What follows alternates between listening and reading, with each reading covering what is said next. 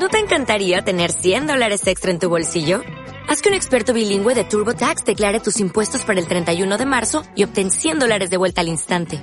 Porque no importa cuáles hayan sido tus logros del año pasado, TurboTax hace que cuenten. Obtén 100 dólares de vuelta y tus impuestos con 100% de precisión. Solo con Intuit TurboTax. Debes declarar para el 31 de marzo. Crédito solo aplicable al costo de la presentación federal con TurboTax Full Service. Oferta sujeta a cambios o cancelación en cualquier momento.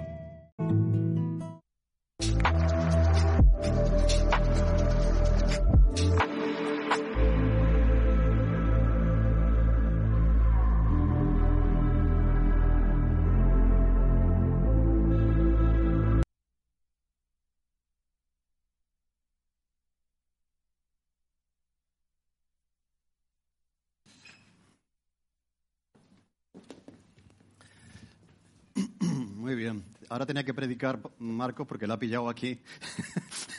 Eh, le ha pillado en el momento justo. Muy bien, hemos cantado una canción y dice que el día en que no tenga fuerzas, Jesús será mi fortaleza. Eh, hay días así, ¿no? Hay, como decíamos el domingo pasado, pues días malos que le llevan a uno a un extremo en el que se viene abajo. Y, sin embargo, como veíamos eh, en la reflexión del domingo pasado, el Señor, eso le pasó a Pablo en Corinto. Cuando estaba en Corinto, pues tuvo un momento malo. Y dice que vino el Señor y, y le habló en el momento justo. Eh, el día que le faltaron las fuerzas, pues vino Jesús a ser su fortaleza. Yo no sé si, si estáis en ese día malo, algunos, algunos hay en la vida, pero que no se nos olvide que podemos encontrar la fortaleza en la persona de, Jesús. Pues después de ser fortalecido por el Señor eh, en el momento justo, pues Pablo pasa un año y seis meses en esa ciudad de Corinto. O sea, él quería haberse ido, pero sin embargo eh, el Señor le dice, no tengan miedo, yo tengo mucho pueblo en esta ciudad adelante. Y él siguió un año y medio, un tiempo tremendo en esa, en esa ciudad. En ese tiempo, y él estuvo enseñando, fortaleciendo a los creyentes en Corinto, tras ese tiempo ya se dispone a poner fin a ese segundo viaje misionero que había empezado. Y aquí lo que vamos a ver ya la vuelta, el regreso de Pablo de ese segundo viaje misionero, pasando por Antioquía, que fue la, iglesia madre que le envió a ese segundo viaje, también al primero y al tercero. Y cuando llega a Antioquía, pues sube a la ciudad de Jerusalén para saludar a la iglesia de Jerusalén, que era una iglesia importantísima eh, para Pablo también, ¿de acuerdo? Así que vamos a ver ese, ese viaje ya de vuelta, una vez que Pablo, después de un año y seis meses, eh, mm, predicando ahí, pues regresa y pasa por, por Éfeso antes de llegar a Jerusalén. Capítulo 18, versículo 19 al 28. Y llegó a Éfeso y los dejó allí y entrando en la sinagoga discutía con los judíos, los cuales le rogaban que se quedase con ellos por más tiempo, mas no accedió, sino que se despidió de ellos diciendo, es necesario que en todo caso yo guarde en Jerusalén la fiesta que viene, pero otra vez volveré a vosotros si Dios quiere y zarpó de Éfeso. Habiendo arribado a Cesarea, subió para saludar a la iglesia y luego descendió a Antioquía. Después de estar allí algún tiempo, salió recorriendo por orden la región de Galacia y de Frigia, confirmando a todos los discípulos. Este ya es el segundo viaje misionero. Llegó entonces a Éfeso un judío llamado Apolos, natural de Alejandría, varón elocuente, poderoso en las escrituras. Este había sido instruido en el camino del Señor y siendo de espíritu fervoroso, hablaba y enseñaba diligentemente lo concerniente al Señor, aunque solamente conocía el bautismo de Juan. Y comenzó a hablar con denuedo en la sinagoga, pero cuando le oyeron Priscila y Aquila le tomaron aparte y les pusieron más exactamente el camino de Dios. Y queriendo él pasar a Acaya, los hermanos le animaron y escribieron a los discípulos que le recibiesen. Y llegado él allá, fue de gran provecho a los que por gracia habían creído, porque con gran vehemencia refutaba públicamente a los judíos, demostrando por las escrituras que Jesús era el Cristo. Vemos una parte que es el viaje de, vuelta y vemos otra parte aquí, pues vemos el inicio del tercer viaje misionero. Se nos cuenta, eh, la semana pasada vimos que Pablo, antes de salir de, ya de vuelta, pues se rapó la cabeza y ese texto lo dejamos sin tocar. Muchas veces los predicadores los textos complicados se los saltan, porque no quieren entrar en... Pero yo no voy a hacer eso, o sea, ese texto está ahí y voy a explicar un poquito, o sea, esto es del mensaje pasado, de la semana pasada, que nos centramos en otra cosa, pero hay un caso curioso aquí que se rapa la cabeza porque había hecho una promesa. Mira, en el Antiguo Testamento se hacían este tipo de cosas, se hacían este tipo de promesas, y cuando alguien quería agradecer a Dios su cuidado, su fidelidad, eh, durante, por algo que había pasado, por algo que había sucedido, hacía un voto de Nazareno que consistía en no comer carne y beber vino y, y, no, y no, cortarse el pelo, de, acuerdo? Dejarse crecer el pelo. Al final se cortaban el pelo y le ofrecían al Señor como una muestra de agradecimiento. ¿Qué es lo que está haciendo Pablo aquí? Está, está cumpliendo con una cosa que se hacía en el Antiguo Testamento, con una promesa, y que era una promesa de agradecimiento. Estaba muy agradecido porque el Señor le había guardado en ese segundo viaje misionero de, muchas situaciones que él conoce, ¿de acuerdo? Y era una manera de, agradecer al Señor su cuidado, su dirección eh, en, ese, en ese tiempo. Así que Pablo está demostrando con ese voto gratitud al, Señor. Eh, en ese segundo viaje misionero. Ese, ese voto de agradecimiento, ese acto, no es un acto para la salvación. A veces la gente hace cosas para que Dios, para que Dios les salve, para que Dios les bendiga, etcétera, etcétera. No, es, es, un acto de agradecer su cuidado, su dirección, su protección durante todo ese tiempo. Ahora ya os he dicho eso, veis, ya no me podéis decir, este, esto te lo has saltado, esto que no has querido. Pues ya vamos a, a ver eh, ese viaje de vuelta. Y se titula el mensaje de hoy conocimiento incompleto. Mira, eh, no hay conocimiento completo de nada en el mundo. O sea, si alguien mm, dice conocer en profundidad cualquier tema, sea cual sea, ¿de acuerdo? Es imposible. El conocimiento del ser humano es limitado. Es incompleto. O sea, estamos intentando conocer a Dios, pero nadie conoce a Dios tal como Dios es. ¿Me entendéis? Así que nadie presuma decir yo, es que yo este tema lo domino. Eh, yo es que este conocimiento que tengo, vamos, es que ya es, completo, ya lo sé todo sobre. No, no hay conocimiento eh, completo. Todo conocimiento del ser humano es incompleto. Por lo tanto, eso es un poco de, humildad en todos los aspectos, ¿de acuerdo?, eh, de la vida, ¿de acuerdo? Ahora, sí que hay cuestiones en la vida en los que el conocimiento no puede ser incompleto. Porque entonces, si no tenemos un conocimiento correcto acerca de algo, pues puede haber consecuencias, ¿no es verdad? O sea, si uno tiene un conocimiento incompleto, si uno es electricista y no sabe eh, cómo se ponen los cables, pues saltan los plomos. O sea, hay, cuestiones que hay que tener un conocimiento completo de, ese tema. Y un conocimiento completo eh, tiene que ver con la salvación. Esto es lo que vamos a ver, que hay, hay, una persona que ya hemos visto aquí que tenía un conocimiento incompleto. O sea, había cosas que necesitaba conocer, ¿de acuerdo?, para entender bien eh, el Evangelio. ¿De acuerdo? Entonces, eh, por eso lo titulamos conocimiento, conocimiento incompleto. Dice que llegó a Éfeso y lo dejó allí. ¿A quién dejó allí Pablo en Éfeso? Pues, ¿a quién os acordáis? A, a un matrimonio que se dedicaba como él a hacer tiendas. ¿de acuerdo? Que fueron de mucho apoyo, que fueron de mucho apoyo para, para Pablo. Dice que le dejó a ellos allí, entrando en la sinagoga discutía con los judíos, los cuales le rogaban que se quedase con ellos por más tiempo, mas no accedió. Mira, esta es una sinagoga que admite a Pablo que le quiere escuchar, otros no. Pero aquí dicen, quédate con nosotros, es interesante lo que estás diciendo. Dice Pablo, no, no puedo quedarme porque tengo que llegar a Jerusalén eh, a celebrar esa fiesta que es la fiesta de la Pascua. La fiesta de la Pascua era de obligado cumplimiento para un judío, había que estar allí, había que desplazarse y estar presente en esa fiesta. Era una de las tres fiestas obligadas para estar en Jerusalén. Y es necesario, dice que en todo caso yo guarde en Jerusalén la fiesta que viene, que es la de la Pascua, pero otra vez volveré a vosotros si Dios quiere. Mirad qué bonito esto, si Dios quiere. Eh, cuando, éramos pequeños nos educaron, escuchamos a la gente, bueno, hasta mañana si Dios quiere. Bueno, eso es correcto, eso es bíblico. Pablo, volveré a vosotros si Dios quiere. Y efectivamente Dios quiso y volvió en el tercer viaje misionero, Pablo volvió a Éfeso como Dios quiso que volviera. ¿De acuerdo? Porque dice, si Dios quiere, volveré, volveré a vosotros y zarpó de Éfeso. Éfeso, era un, puerto importante y desde el cual salían muchos barcos en dirección a Jerusalén. Entonces eh, se dirigió a Jerusalén. Así que eh, él recibe aquí en ese sentido la aceptación, pero no se quiere quedar porque es necesario que esté celebrando la paz con Jerusalén, le promete regresar y regresa, y llega, dice, a, Cesarea, eh, que era el puerto de donde salían los barcos en dirección a Éfeso, dice que subió para saludar a la iglesia. Esta es la iglesia de Jerusalén. cuando se habla de subir, es subir a Jerusalén. Subió a Jerusalén la iglesia madre. Si hay una iglesia que es la madre de todas las iglesias, no es la iglesia de Roma, es la iglesia de Jerusalén.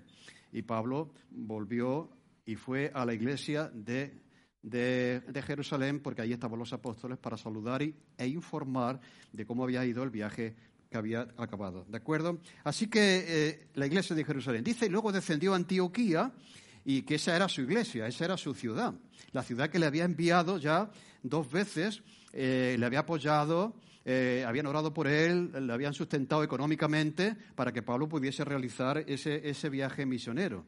Lo que habla de una cosa que es muy importante, la necesidad y la importancia eh, de ver que la iglesia es la que envía a los misioneros.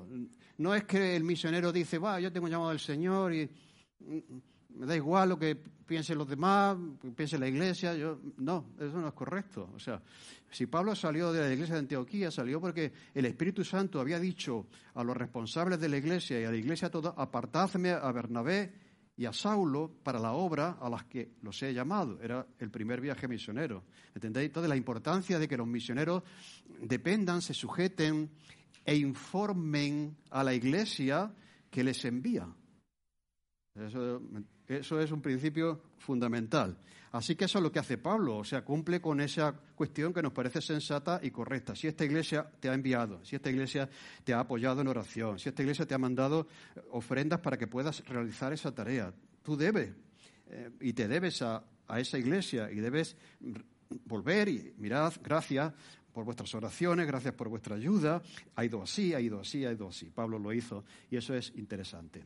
Después de, esa acción de, subir a Jerusalén, ir a su iglesia, agradecer, informar a la iglesia de cómo había ido, pues dice que pasó un tiempo. Ese tiempo es un tiempo prudencial porque aquí se inicia ya el tercer viaje misionero. Después de, allí, de estar allí, versículo 23, algún tiempo salió recorriendo por orden la región de Galacia, de Frigia, confirmando a todos los discípulos. De nuevo, aquí vemos a la iglesia de Antioquía, pues eh, enviando a Pablo a este tercer viaje misionero que Pablo, que Lucas, perdón, que escribe, lo resume en un versículo, eh, nos dice todas las regiones que, recorrió. Mirad, dice aquí que, que recorriendo por orden la región de Galacia, eso es como una zona grande, frigia, confirmando a todos los discípulos. Eh, no se para aquí a darnos información de cada lugar por donde había pasado, como el primer y segundo viaje misionero, sino aquí nos, nos dice que pasó por esa zona, ¿de acuerdo? Eh, y lo que estaba haciendo en ese, en ese momento. Así que la Iglesia le está enviando a ese tercer viaje misionero, le está apoyando, está sosteniéndolo económicamente, está orando por él, y esto dura cuatro años, del 54 al 58 eh, Pablo está en ese tercer viaje misionero. Luego vuelve a Roma y, en el 61 muere. Pero estamos ya al final, al final de la vida de Pablo. Mira, en ese tercer viaje misionero, el apóstol Pablo escribe eh, Primera de Corintios. ¿Cuándo se escribió Primera de Corintios? Que está en el Nuevo Testamento. En ese tercer viaje misionero. Se escribe también eh, Segunda de Corintios. Y se escribe también el libro de Romanos desde, desde Corinto, desde la ciudad de Corinto que Pablo regresa y está allí de nuevo, pues Pablo escribe estos, estos tres libros, primera, segunda de Corintios y el libro de Romanos. Así que no nos da muchos detalles acerca de qué pasa en cada sitio que Pablo visita, pero sí nos da la estrategia que sigue Pablo, la vemos ahí. ¿Qué es lo que va a hacer en este tercer viaje misionero? ¿De acuerdo?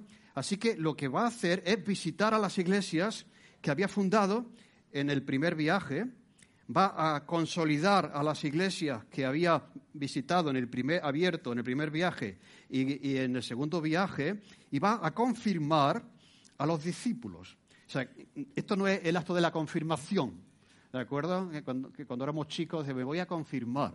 ¿Qué, ¿Qué, está haciendo Pablo aquí? Mira, vivir la vida cristiana en un contexto de oposición, de dificultad, no es fácil. Hay momentos difíciles, hay momentos duros en el cual uno, uno está y necesitamos que alguien nos afirme. La palabra aquí es que cuando tú pones un día de tormenta y estás dentro de un camping en una tienda de campaña, que el viento se está llevando la tienda y que te vas a quedar ahí mm, a, expensa del viento de la lluvia, la afirmas con un clavo para que se quede firme. Esa es la palabra aquí, ¿de acuerdo? O como un soldado cuando está haciendo allí la guardia que se pone clavado. Esta es la idea, es, es afirmar, confirmar a los hermanos para que no abandonen, para que no se desanimen, para que no se vengan abajo, para que sigan adelante eh, al Señor a pesar de las tribulaciones. Confirma a los discípulos.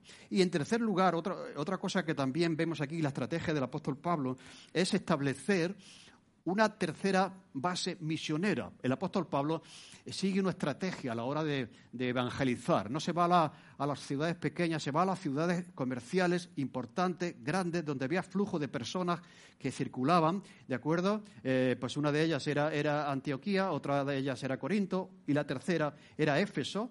Éfeso era eh, una, ciudad también muy, muy importante y entonces el apóstol Pablo eh, la establece como, como una ciudad estratégica para desde ahí alcanzar a otras ciudades que estaban alrededor. Así que la primera ciudad estratégica de Pablo es Jerusalén. De Jerusalén, Judea y Samaria. La iglesia madre de Jerusalén se encargó de alcanzar eh, la zona de Judea y de Samaria. Después la iglesia de Antioquía eh, se encargó de alcanzar a las iglesias que Pablo alcanzó. La iglesia alcanzó a estas iglesias a través del viaje misionero de Pablo primero y segundo, alcanzar a esas iglesias y en tercer lugar la tercera ciudad y clave e importante para alcanzar al resto de las ciudades que Pablo alcanzó es la ciudad de Éfeso.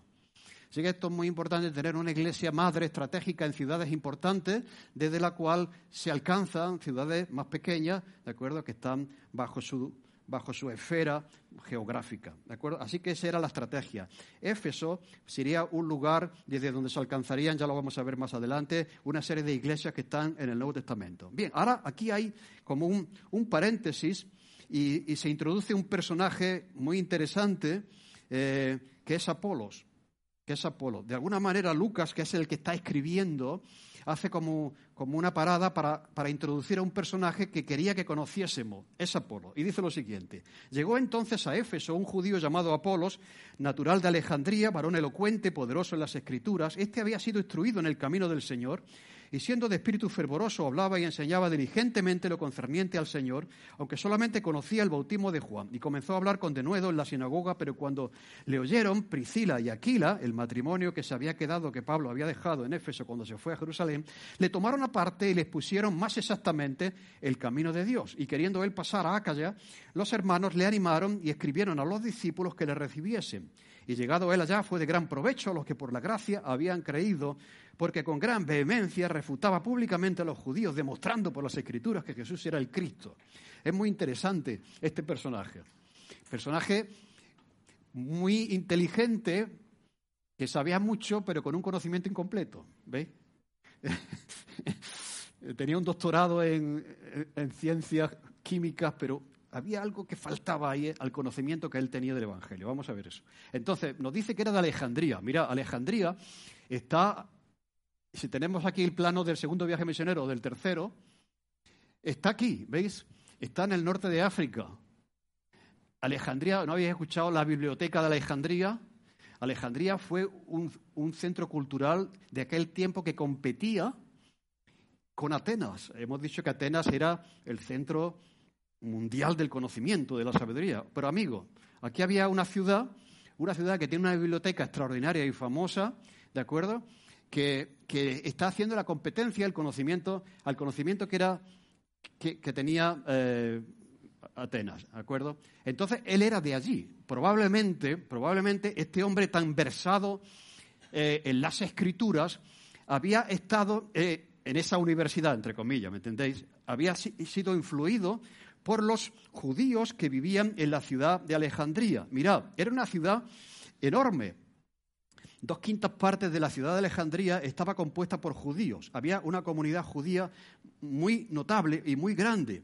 Y ahí estaban los judíos sabios que se dedicaban a interpretar el Antiguo Testamento.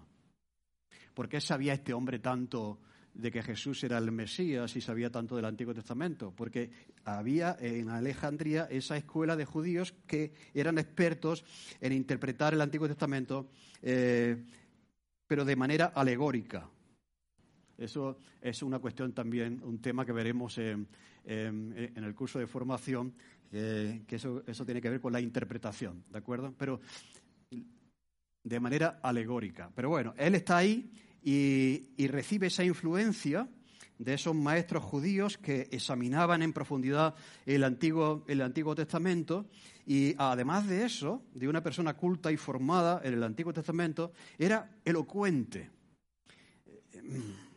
Y una persona elocuente es una persona comunicadora, es una persona que tiene una capacidad de comunicar, que tiene la palabra fácil, ¿no? Es, una persona elocuente, esa, esa persona que te cautiva con palabras que te coge y te atrapa y, no puedes despegarte de lo que esa persona está diciendo, ¿no? Por, por, lo que dice, pero también por, por, cómo lo dice. Más bien por cómo lo dice que por lo que dice, como vamos a ver después, ¿de acuerdo? Pero esa es una persona elocuente. De hecho, dentro del Congreso de los Diputados muchas veces se dice, este diputado es muy elocuente. ¿Por qué? Porque tiene un verbo fácil, es una persona que se expresa muy bien, etc. Así era este hombre.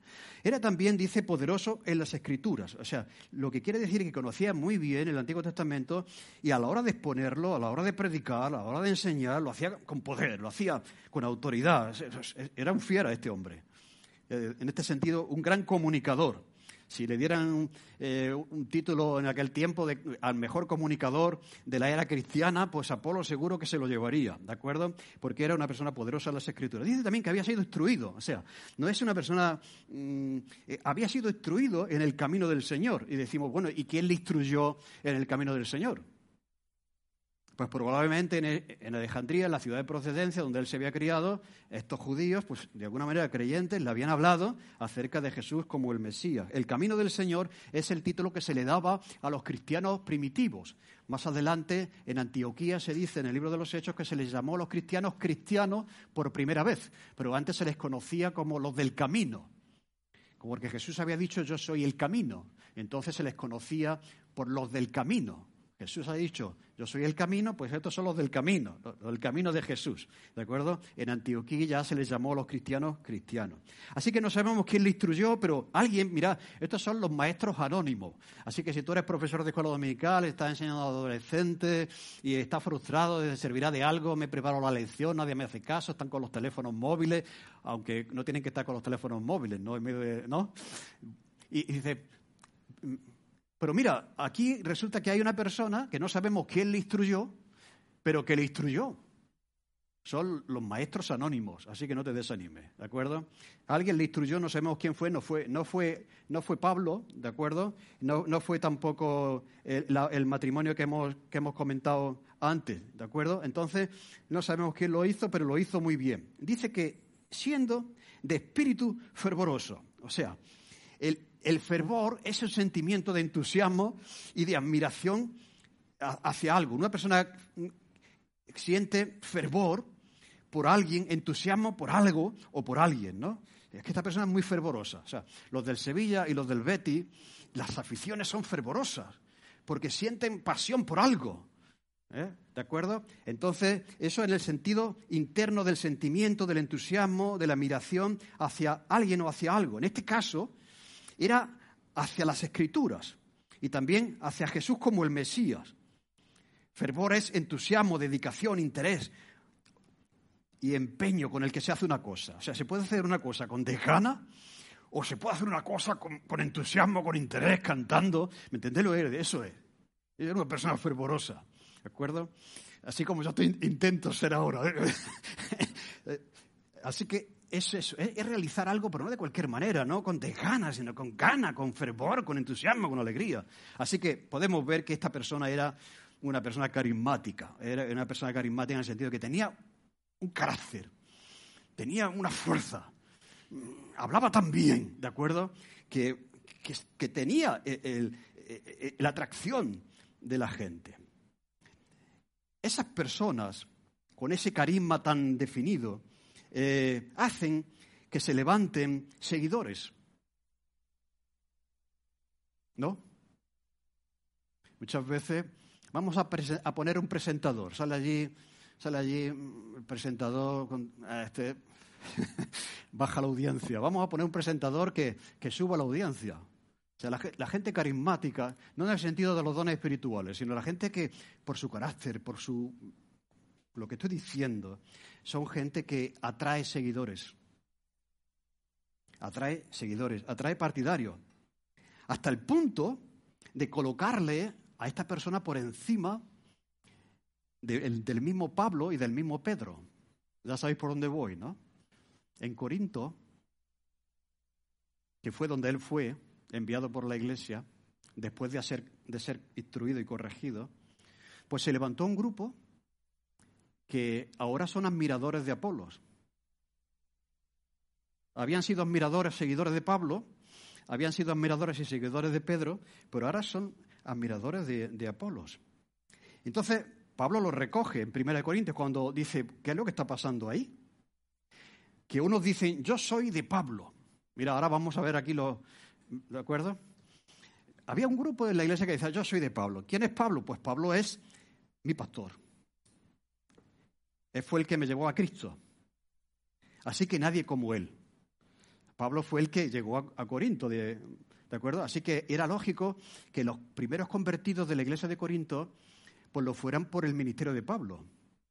Y fue, podríamos decir, su pastor. Así que no venga otro que yo, como mi pastor, ¿eh?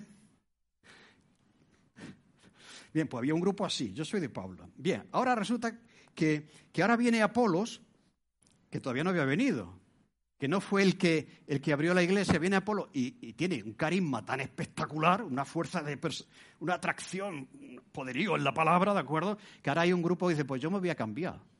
Yo ya dejo a Pablo porque este, este predica mejor. y de yo, yo, soy, yo soy de Apolo. Mira qué comunicador, qué verbo, qué pasión tiene este hombre. Además, parece ser que tenía un buen aspecto. El apóstol Pablo tiene que decir en, en Corinto aunque mi aspecto sea, parece que Pablo era feo, bajito, con una nariz muy larga. dice, yo sé que mi, que mi físico no causa impresión, pero como yo vaya, esto es muy interesante, ¿no? Vaya a ver de lo que soy capaz. Soy chiquitillo, pero, pero os vaya a enterar. Y es que le despreciaban porque no tenía, esto es, así funciona el ser humano. O sea, tú te pones una persona alta, guapa, y además se expresa bien, y para ti es, eh, es, es esa. Bien, pues entonces, entonces dice, eh, pues yo soy, yo soy de, de, Apolos, ya este es mejor que Pablo.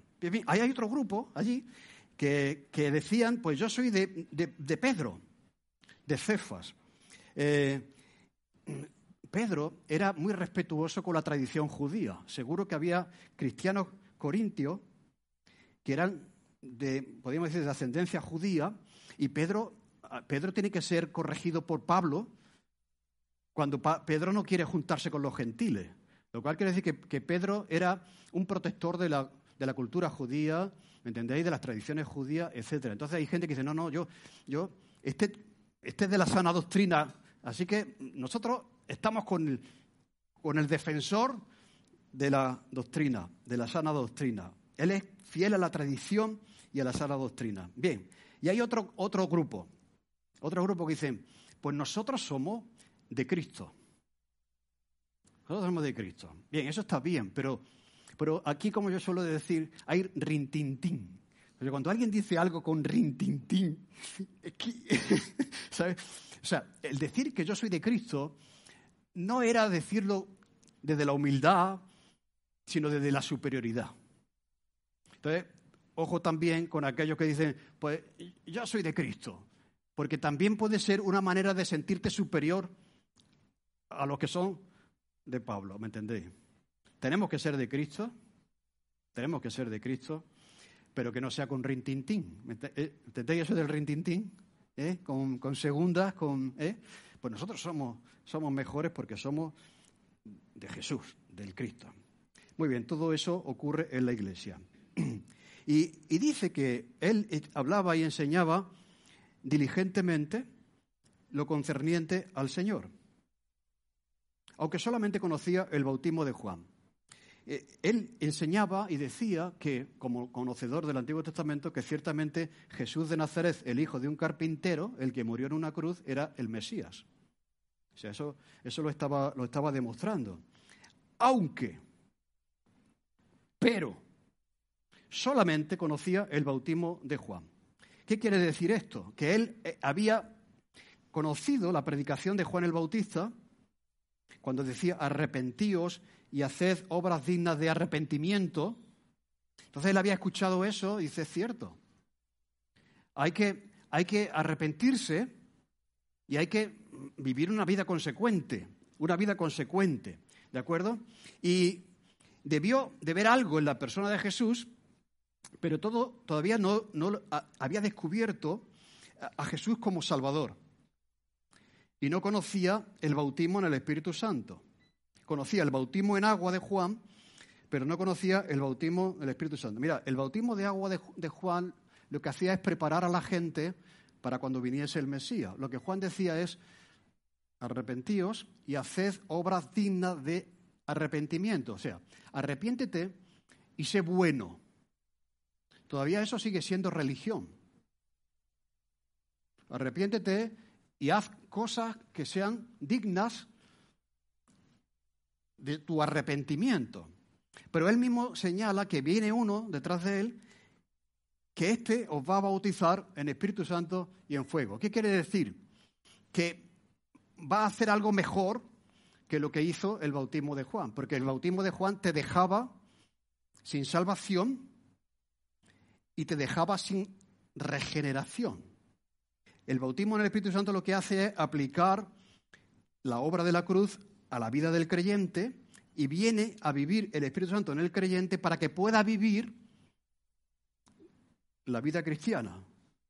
Esta sí es la, manera en que el cristiano tiene que vivir. Esto es muy interesante porque, como decía, hay personas que dicen, pues yo me arrepiento porque sé que soy pecador y de aquí para adelante voy a intentar ser una mejor persona. Bueno, eso es lo que hace la religión. ¿No? Sea cual sea la religión. Pero eh, el Señor Jesús viene para que tú puedas ser una mejor persona por medio de su Espíritu. Es necesario entender que Jesús viene a hacer eso, reconocer que somos pecadores, pero que no podemos hacer obras dignas del arrepentimiento, porque seguirán siendo todavía indignas. Necesitamos que el Espíritu Santo venga y aplique la salvación en nuestras vidas y more en nosotros para transformar, para darnos un nuevo corazón que sí pueda vivir eh, la vida cristiana. Por lo tanto, ¿qué es lo que conocía este hombre acerca del Evangelio? Pues lo que conocía el bautismo de Juan. Por lo tanto, se arrepintió e intentaba ser bueno. ¿Se puede ser bueno sin la obra del Espíritu Santo en nuestra vida? ¿De acuerdo? No se puede, no se puede. Así que, eh, lo que lo que está diciendo era eso. Arrepiéntete, haz obras dignas de arrepentimiento, Jesús es el Mesías, pero no conectaba la obra de Jesús en la cruz con la realidad de la salvación de cada persona.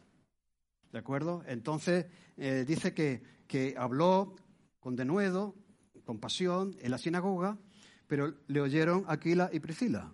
Estaban allí.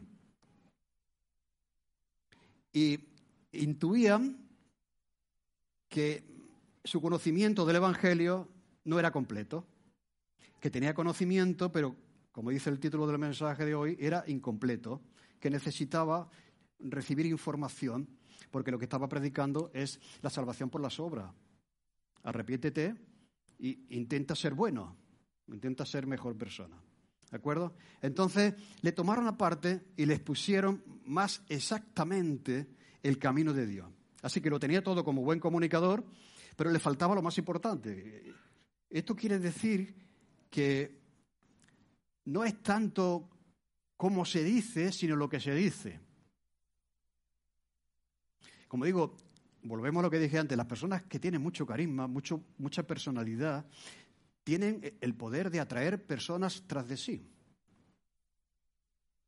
Pero no por lo que dicen, sino por cómo lo dicen. Lo importante no es cómo lo dices, sino lo que estás diciendo, ¿me entendéis? Porque puedes poner mucha pasión, mucha fuerza en lo que estás diciendo, pero a lo mejor eso no es conforme al Evangelio. Así que dice aquí la palabra que les pusieron más exactamente, la palabra aquí es precisión, exactitud, el Evangelio. Porque todavía él no entendía el aspecto salvífico de lo que Jesús vino a hacer. Era culto, era erudito, pero le, faltaba la comprensión del Evangelio. Conocía el bautismo de agua, de arrepentimiento, pero no el bautismo del Señor Jesús por el Espíritu Santo para regenerar el corazón, para transformar la vida entera. Así que vemos una persona que cree, Apolos, eh, pero que todavía no ha conocido la cosa más importante de todas, que es conocer a Jesús como Señor y Salvador. Entonces, este matrimonio le escucha con atención, pero no le interrumpen. Y no le dicen, estás equivocado. O vamos a hablar al final de la reunión que, que mira lo que ha dicho, o hablan con otro, mira lo que ha dicho, lo que ha dicho no es correcto, no es exacto si nos dice que le toman aparte. Esto es, también interesante. Esto es, esto es consejería. Esto es consejería bíblica. Eh, esto es una muestra de sabiduría en la consejería. El reconocimiento y el agradecimiento a las personas tiene que ser público, pero la corrección tiene que ser privada. Eso pasa también con la educación de los hijos. ¿De acuerdo? Reconócele públicamente, qué bien, pero si tienes que corregirle, no lo haga públicamente, hazlo en privado. Le tomaron aparte para no avergonzarle, para no. Le tomaron aparte porque la corrección tiene que ser en privado y le enseñan y le exponen con exactitud el camino de Dios. Le expusieron más exactamente el camino de Dios. Y parece ser que él lo entendió y quiso pasar a Acaya, que es eh, la ciudad cuya capital es Corinto, ¿de acuerdo? Y los hermanos le enviaron eh, y le animaron y él fue allí y, dice que fue de gran provecho para los que por gracia habían creído, porque con gran vehemencia refutaba públicamente a los judíos demostrando por las escrituras que Jesús era el Cristo. Así que de una manera vehemente, con ímpetu, con pasión, con firmeza, demostraba con las escrituras que Jesús es el Cristo. Eso es lo que tienen que hacer los cristianos en su predicación. Usar la palabra de Dios para señalar a la persona de Jesús como el Salvador. Por cierto, en 1 Corintios capítulo 3, versículo 1 al 7, Pablo está reconociendo y elogiando el ministerio de este hombre en Corinto. Dice Pablo, fijaros, de manera que yo, hermanos, no pude hablaros como a espirituales, sino como a carnales, como a niños en Cristo, os di a beber leche y no vianda, porque no erais capaces ni sois capaces todavía, porque sois carnales. Pues habiendo entre vosotros celos, contiendas, disensiones, no sois carnales y no andáis como hombres, porque diciendo el uno yo ciertamente soy de Pablo y el otro yo soy de Apolo, no sois carnales. ¿Qué pues es Pablo? ¿Y qué es Apolo? Servidores por medio de los cuales habéis creído, y eso según lo que a cada uno concedió el Señor. Yo planté, Apolo regó, pero el crecimiento lo ha dado Dios. Así que ni el que planta es algo, ni el que riega, sino Dios que da el crecimiento. Pablo llega, abre la iglesia, evangeliza, hay convertidos, luego llega Apolo un poco más tarde, ¿de acuerdo? Y riega lo que Pablo había sembrado, pero ¿quién da crecimiento? ¿Quién puede presumir de los resultados? El crecimiento lo da el Señor. Eso es lo que nosotros tenemos que hacer también.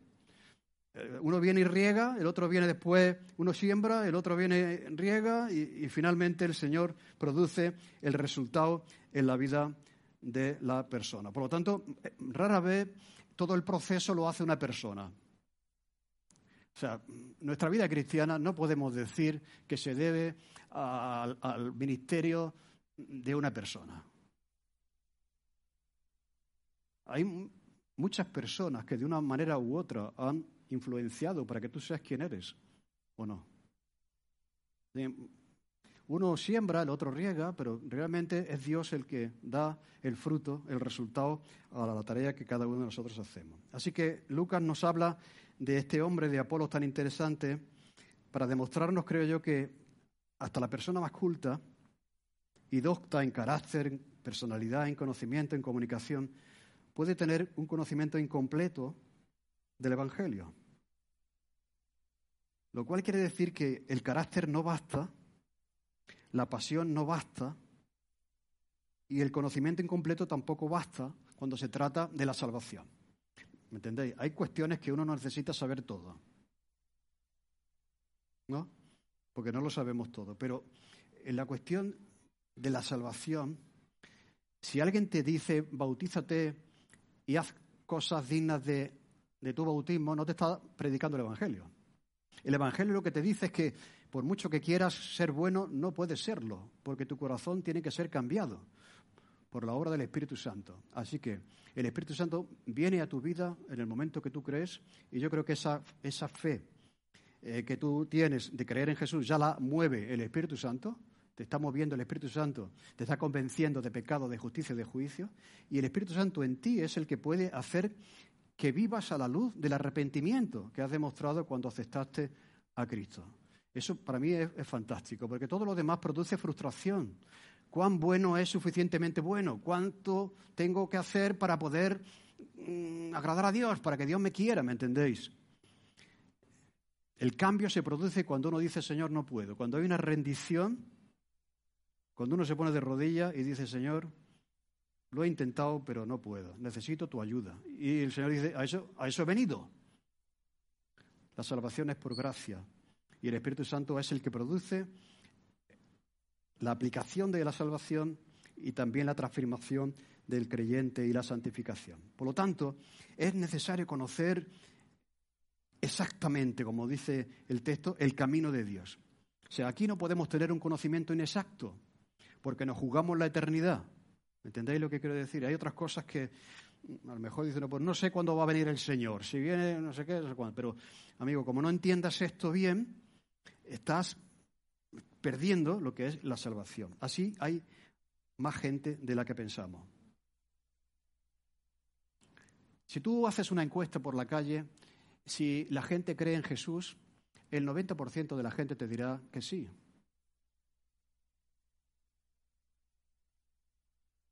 ¿No? Pero si, si tú le dices a esa persona, bueno, ¿y, qué es lo que estás intentando para tu salvación? Pues te dirá, pues bueno, estoy haciendo lo mejor que puedo, estoy intentando hacerlo lo mejor posible, estoy intentando mejorar como persona. ¿Entendéis? Entonces, es inexacto. Es inexacto. Lo que hizo este matrimonio fue ayudar a esta, a esta persona a que entendiera la gracia y a que entendiera lo que Jesús ha venido a hacer para hacer posible que hagamos lo que no podemos hacer por nosotros mismos. Por lo tanto, eh, la pregunta que te hago yo a ti es, no se trata de si tú crees en Jesús. Hay mucha gente que cree en Jesús. Pero vive en tu corazón. El Espíritu Santo ha hecho una obra de transformación en, en, tu vida. ¿Cuándo pasa eso? Pues cuando te rindes a Cristo, cuando confiesas que no puedes, te arrepientes. Y dice la Biblia que recibieron el don del Espíritu Santo. Arrepentíos para que recibáis el don del Espíritu Santo. Por lo tanto, creer que Jesús fue un personaje muy bueno de la historia de la humanidad, que hizo maravillas y tal, pero no entender que tú necesitas que el Espíritu Santo te transforme, te regenere, te dé un nuevo corazón, es no haber entendido el Evangelio. Y será un conocimiento inexacto. Por eso insistimos. Aquí no vale entender las cosas a media. Aquí hay que entenderlas bien para que puedas recibir el Espíritu Santo, que para que puedas también tener la salvación y la posibilidad de vivir a la luz del Evangelio. Así que, ¿conoces a Jesús de esa manera, de esa forma? ¿Le has invitado a venir a tu vida porque entiendes que tú solo no puedes? ¿Reconoces que tú necesitas que Dios te ayude viviendo en ti para poder ser mejor de lo que eres? ¿O piensas que en el fondo vas mejorando y que lo lograrás? ¿Entendéis? Eso es religión. Eso es la salvación por las obras, por el esfuerzo personal de cada uno. esto lo tienes que entender. Y cuando lo entiendes, pues te das cuenta que, que es maravilloso. ¿De acuerdo? Que ya no tienes que seguir ahí intentando que Dios te quiera, que Dios te ama a través de la persona de Jesús y que Dios ha hecho posible lo que tú no puedes hacer por ti mismo, y es que darte un nuevo corazón, darte al Espíritu Santo para que more en ti, para que aplique el Evangelio, para que aplique la cruz, la salvación, el perdón, y para que te ayude a vivir la vida cristiana tal como Dios quiere que vivas, con la obra y ayuda y presencia del Espíritu Santo en tu vida. Si hay alguien que todavía no ha hecho esto y quiere hacerlo, que hable conmigo al final, porque Aquí no se puede tener un conocimiento incompleto o inexacto, como tenía Apolos. Fue enseñado para conocer exactamente de qué trata lo que Jesús vino a hacer en la cruz.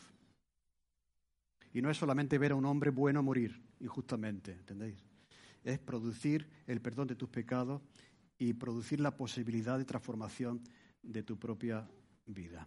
Así que que el Señor nos ayude. Amén. Gracias, Señor, por esta historia, por este personaje que aparece aquí con una intención clara.